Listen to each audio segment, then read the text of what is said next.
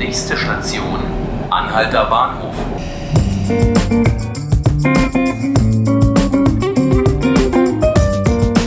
Herzlich willkommen zu 5 Minuten Berlin, dem Tagesspiegel Podcast. Ich bin Selina Bettendorf und mein Thema heute ist Diversität in Unternehmen. Mein Kollege Christoph Kluge hat sich mal bei Siemens umgeschaut. Dort gibt es spezielle Workshops zur Sensibilisierung. Hallo Christoph, herzlich willkommen in unserem Podcast. Hallo. Du schilderst in deinem Artikel ein interessantes Bild von einem jungen Mann in einem Alterssimulationsanzug. Kannst du das mal kurz unseren Hörern erklären, wie das aussieht?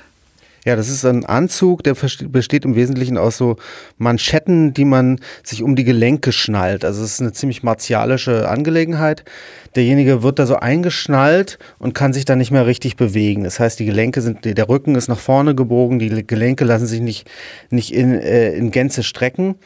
Und äh, derjenige nimmt dann sofort so eine, Alt, so eine Haltung ein, als wäre er, als wäre er alt, als wäre er gebrechlich und hat dann Schwierigkeiten zum Beispiel mit dem Schlüssel eine Tür aufzuschließen. Und das ist eine sehr interessante Erfahrung, wurde mir gesagt. Ich selber war jetzt nicht da drin in diesem Anzug, aber es ist, ähm, ist wohl eine sehr eindrückliche Erfahrung, dass man merkt, wie schwierig solche einfachen Aufgaben für ältere oder auch behinderte Menschen sind. Geht es dabei generell um ältere Menschen oder geht es konkret um die Mitarbeiter?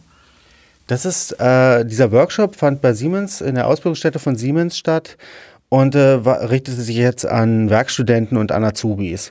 Also es geht um die nächste Generation, aber die machen auch ähnliche Workshops mit, äh, mit äh, Mitarbeitenden und ähm, Sie nennen es Perspektivwechsel. Konkret dieser Workshop hieß Perspektivwechsel. Da geht es darum, dass man sich hineinversetzen kann in äh, jemanden, der in einer komplett anderen Situation ist, gerade für die jungen Leute.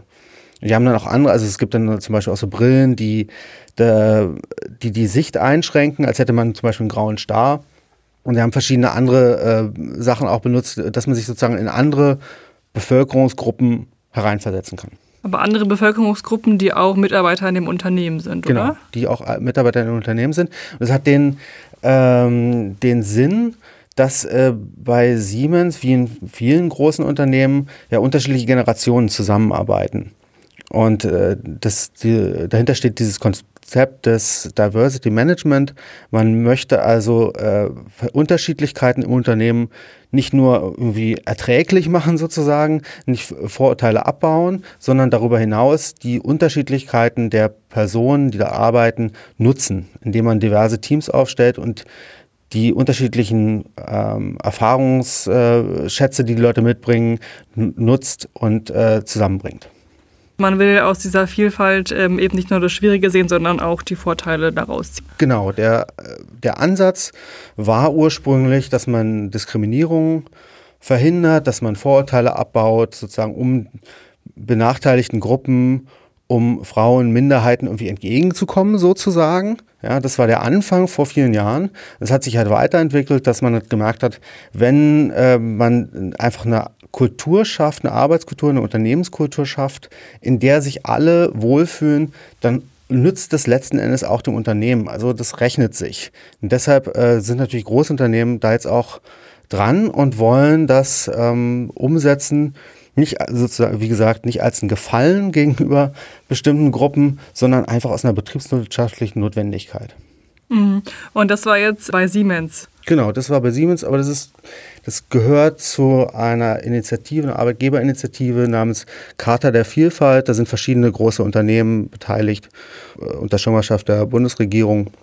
Also es ist eine seit vielen Jahren bestehende Initiative, die einmal im Jahr diesen Diversity Day macht und da finden dann Workshops an verschiedenen äh, Unternehmen statt. Das heißt, in Berlin haben wahrscheinlich auch noch ganz viele andere Unternehmen mitgemacht? Die hast du aber nicht mehr besucht? Nee, ich war jetzt an dem Tag nur bei Siemens. Da habe ich mich noch gefragt bei diesem witzigen Bild, was du gerade von dem jungen Mann erzählt hast. Was gab es denn da? Oder hast du vielleicht gesehen, ob es auch was für ältere Personen gab? Also ältere Leute können sich halt schlecht jünger machen mit so einem Anzug. So einen Anzug gibt es meines Wissens nicht, das stimmt. Ähm, und da waren ja auch tatsächlich nur jüngere Leute. Also das, das, diese Workshops haben sich jetzt tatsächlich nur an, äh, an Auszubildende und Werkstudenten gerichtet. Ah, okay. Nur eine bestimmte Gruppe. Wovon hängt es denn ab, ob die Diversität im Unternehmen am Ende funktioniert?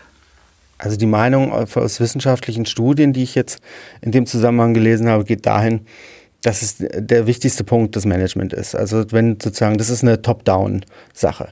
Das Management muss äh, dafür sorgen, dass es zumindest keine Diskriminierung gibt, im, im wenigsten, und dann sozusagen Strukturen schaffen, die diese Diversität nutzbar machen.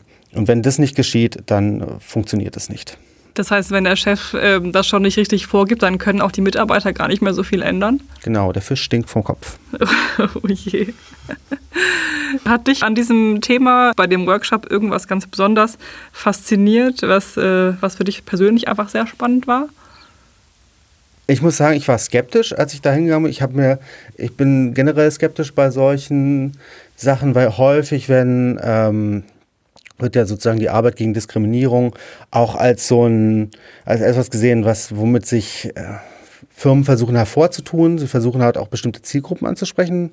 Zum Beispiel bei, wenn sie einen Wagen auf den CSD schicken oder so. Also es gibt teilweise, es ist ein Marketinginstrument, dass mhm. man sich als besonders progressiv und liberal gibt, um bestimmte Zielgruppen anzusprechen.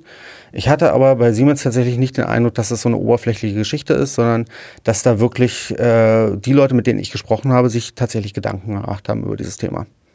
Wahrscheinlich auch, weil es nicht eben nur dieses eine Unternehmen war, sondern eben so ein Tag, ähm, wo in ganz Deutschland es in verschiedenen Unternehmen darum ging, oder? Ja, das und äh, jetzt konkret bei Siemens ist es halt auch ein äh, globales Unternehmen, wenn es jetzt um die kulturellen, die kulturelle Dimension davon geht die haben halt mit einem Fachkräftemangel zu tun. Die brauchen Leute, mhm. die können sich das gar nicht mehr leisten, nur äh, weiße Männer aus der Oberschicht mhm. einzustellen, sondern die müssen halt gucken, dass die Leute rankriegen und dann äh, haben sie halt den Vorteil, dass sie auch international rekrutieren können.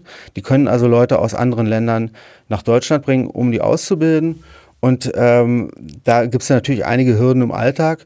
Und äh, wenn sie die äh, möglichst meist, das meistern und damit umzugehen, dann haben sie tatsächlich einen Vorteil. Also das entsteht aus einer Notwendigkeit. Also eine Win-Win-Situation. Sozusagen.